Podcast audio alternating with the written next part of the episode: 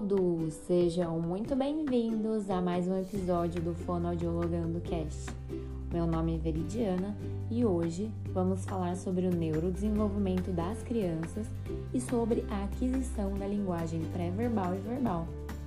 Também vamos abordar as dificuldades que os pais podem encontrar no caminho durante esse processo.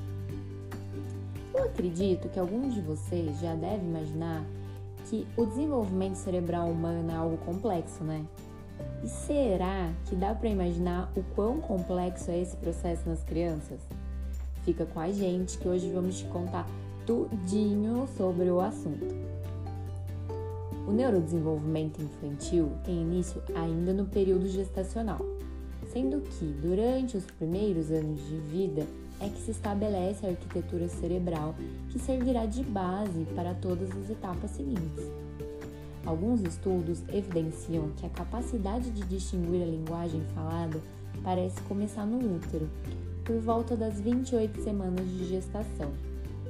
A maturação cerebral no pós-parto é progressiva e ocorre à medida que o bebê interage com o ambiente, promovendo a ocorrência de sinapses, a interligação entre os neurônios no sistema nervoso e o amadurecimento progressivo das redes neurais que contribuirão para o domínio de habilidades cada vez mais complexas. Você sabia que por volta do nascimento, o cérebro do bebê pesa em torno de 400 gramas e no final do primeiro ano de vida ele terá duplicado a sua massa, pesando em torno de 800 gramas. É através de todo esse processo que o desenvolvimento da linguagem segue o fluxo maturacional do cérebro, e cada fase de aquisição exige níveis mínimos de tamanho cerebral e sinapses nas regiões que são responsáveis pela linguagem. A capacidade da produção de fala também está correlacionada com esse aumento cerebral. Uma curiosidade: vocês sabiam que o bebê nos três primeiros anos de vida, conseguem adquirir qualquer tipo de língua falada e não somente a materna? Pois é, isso ocorre porque o cérebro da criança está em constantes alterações e em fortes atividades cerebrais. A arquitetura cerebral passa por intensas transformações estruturais e, em resposta à interação entre os fatores biológicos, experiências e relações interpessoais que a criança estabelece no meio que a cerca. Nesse período, os neurônios presentes no sistema nervoso passam a associar-se e, estando associados uns aos outros, eles criam redes neurais que se fortalecem à medida que são utilizados com maior frequência, possibilitando assim a facilidade do aprendizagem. Para as mamães de plantão, eu dou uma dica. É muito importante que haja um monitoramento durante todo o processo da aquisição da linguagem, do 0 aos 5 anos de idade, pois, caso haja alguma alteração, quanto mais cedo se procurar uma ajuda profissional, melhor serão os resultados. E ainda dando ênfase aos cuidados maternos, é importante saber que um mau desenvolvimento cerebral pode ocasionar lesões ou comprometimentos na área cerebral da linguagem. Dessa forma, no desenvolvimento inicial da comunicação, é necessário se atentar nos mínimos detalhes, tais como o vocabulário, extensão frasal, que é se a criança consegue desenvolver frases, nem que sejam pequenas, o número de palavras que ela consegue reproduzir, se há troca de fonemas da língua e como está a fluência. A seguir, iremos mostrar a vocês todo o processo de aquisição da linguagem pré-verbal e verbal. Para caso você esteja inseguro em relação à comunicação do seu filho, você consiga perceber quais são os marcos de cada faixa etária. Bom, eu irei comentar brevemente quando é que o bebê começa a utilizar a linguagem. Tudo começa no nascimento, onde o bebê é exposto ao ambiente, ele emite seu choro e utiliza para sinalizar algum desconforto, como fome, frio, dor ou sono. Aos dois meses de idade, começam os primeiros sons, que são conhecidos como gorjeio, que é quando a criança começa a diferenciar seu choro para determinadas situações, assim como quando começa o início do riso. Aos quatro meses de vida, a criança começa a fase de laleio, que é quando a criança começa a produzir as primeiras combinações de vogais. Logo em seguida, há a fase de transição da fase pré-verbal e verbal, que seria mais ou menos aos seis meses de idade, a fase do balbucio, onde podemos observar articulações de vogais e consoantes. É nessa fase que o bebê começa a balbuciar, bababá, mamamã. Com oito meses começa a fase de prosódia, que é quando a criança começa a observar e produzir sons e gestos. Aos nove meses, há interações comunicativas intencionais, mas ainda não verbais, com utilização de gestos e recursos. Com um ano de idade, começa a fase verbal, que é onde a criança começa a dizer as primeiras palavras. Dos 12 aos 18 meses, há então uma maior interação de diálogo, com palavras compreendidas e formação de frase. Logo, pensando nessas informações, você diria que seu filho acompanhou o desenvolvimento proposto pela literatura? Caso não, não fique aborrecida ou desesperada. É comum as crianças prolongarem um pouco mais o período, ou até mesmo adiantá-lo. Estudos mostram que o sexo masculino desenvolve as áreas cerebrais da linguagem mais lentamente em relação ao sexo feminino. Eu também reforço a ideia de que a interação entre bebê, mamãe, pais, cuidadores é de extrema importância, pois a principal fonte de inspiração dos bebês são vocês. Agora, para que você que está preocupada com o desenvolvimento do seu filho, eu vou dar algumas dicas de como prevenir os distúrbios da linguagem. Vamos lá? Eu irei começar com os fatores de proteção que todas as mães podem realizar dia a dia com o seu bebê. A saúde dos pais antes da concepção. Caso você que está me escutando agora está pensando em ter um filho, cuide-se antes de conceber. Procure um médico para saber quais são os tratamentos que você deve fazer antes de tudo e durante a gestação. Assim, você ficará bem mais tranquila durante todo esse processo tratamentos precoces. Como dito, uma ajuda médica antes de ter engravidado, durante ou após é essencial, tanto na saúde materna quanto do bebê. Assim, o médico poderá levantar se há riscos ou não de um mau desenvolvimento da linguagem. A qualidade de vida familiar é um fator essencial, tanto na questão social quanto na questão fisiológica. Uma boa alimentação, interação com o bebê são pontos cruciais para desenvolvimento. Fechando os fatores de proteção, temos o um incentivo do ambiente, que ele faz com que o seu bebê consiga explorar todo mundo ao seu redor, adquirindo então os conhecimentos cognitivos e físicos necessários para o melhor desenvolvimento da linguagem. Agora, partiremos para os fatores de risco. Esses fatores são os de maior atenção, pois podem ocasionar complicações futuras na aquisição da linguagem. E são eles a prematuridade, a saúde materna, se a mãe teve os cuidados necessários na gestação, se ela realizou o pré-natal, se ela teve os cuidados capacitados durante e após o parto. Alguns eventos de vida negativos também são prejudiciais, ou seja, criança está exposta a conflitos diários, um ambiente onde a criança não tem estimulação cognitiva, a utilização de drogas durante o período gestacional, isso pode levar a malformações. Os fatores psicossociais. Se as crianças possuem doenças psicossociais, elas geralmente possuem um déficit na linguagem. Portanto, recapitulando, é importante ressaltar que existem diversas combinações nos fenômenos biológicos e ambientais que também permeiam no aprendizado da linguagem e que cada criança tem as suas particularidades. Então, eu vou me despedindo, por hoje é só. Eu conto com a presença de vocês na próxima semana. E lembre-se, a linguagem requer cuidado, amor e atenção. Caso tenham dúvidas e sugestões, entre em contato conosco pelas redes sociais. Até mais!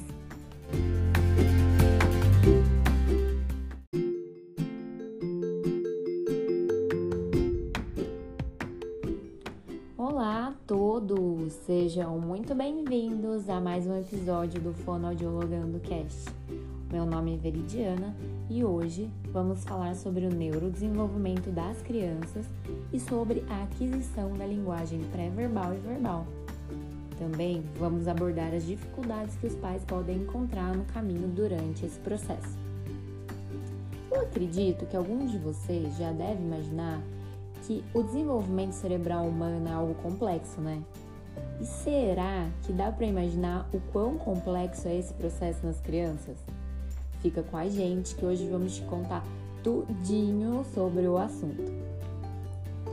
O neurodesenvolvimento infantil tem início ainda no período gestacional, sendo que durante os primeiros anos de vida é que se estabelece a arquitetura cerebral que servirá de base para todas as etapas seguintes. Alguns estudos evidenciam que a capacidade de distinguir a linguagem falada parece começar no útero, por volta das 28 semanas de gestação. A maturação cerebral no pós-parto é progressiva e ocorre à medida que o bebê interage com o ambiente, promovendo a ocorrência de sinapses, a interligação entre os neurônios no sistema nervoso o amadurecimento progressivo das redes neurais que contribuirão para o domínio de habilidades cada vez mais complexas. Você sabia que por volta do nascimento, o cérebro do bebê pesa em torno de 400 gramas e no final do primeiro ano de vida ele terá duplicado essa massa, pesando em torno de 800 gramas. É através de todo esse processo que o desenvolvimento da linguagem segue o fluxo maturacional do cérebro e cada fase de aquisição exige níveis mínimos de tamanho cerebral e sinapses nas regiões que são responsáveis pela linguagem. A capacidade da produção de fala também está correlacionada com esse aumento cerebral. Uma curiosidade: vocês sabiam que o bebê, nos três primeiros anos de vida, consegue adquirir qualquer tipo de língua falada e não somente a materna?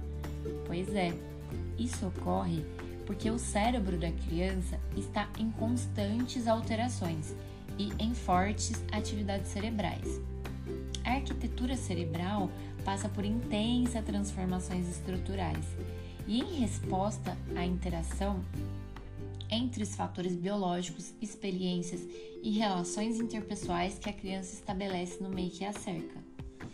Nesse período, os neurônios presentes no sistema nervoso passam a associar-se e, estando associados uns aos outros, eles criam redes neurais que se fortalecem à medida que são utilizados com maior frequência, possibilitando assim a facilidade do aprendizagem.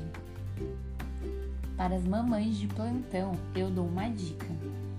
É muito importante que haja um monitoramento durante todo o processo da aquisição da linguagem, do 0 aos 5 anos de idade, pois, caso haja alguma alteração, Quanto mais cedo se procurar uma ajuda profissional, melhor serão os resultados. E ainda dando ênfase aos cuidados maternos, é importante saber que um mau desenvolvimento cerebral pode ocasionar lesões ou comprometimentos na área cerebral da linguagem. Dessa forma, no desenvolvimento inicial da comunicação, é necessário se atentar nos mínimos detalhes, tais como o vocabulário, extensão frasal, que é se a criança consegue desenvolver frases, nem que sejam pequenas, o número de palavras que ela consegue reproduzir, se há troca de fonemas na língua e como está a fluência. A seguir, iremos mostrar a vocês todo o processo de aquisição da linguagem pré-verbal e verbal. Para caso você esteja inseguro em relação à comunicação do seu filho, você consiga perceber quais são os marcos de cada faixa etária.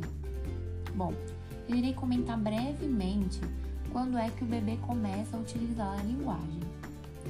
Tudo começa no nascimento, onde o bebê é exposto ao ambiente, ele emite seu choro e utiliza para sinalizar algum desconforto, como fome, frio, dor ou sono.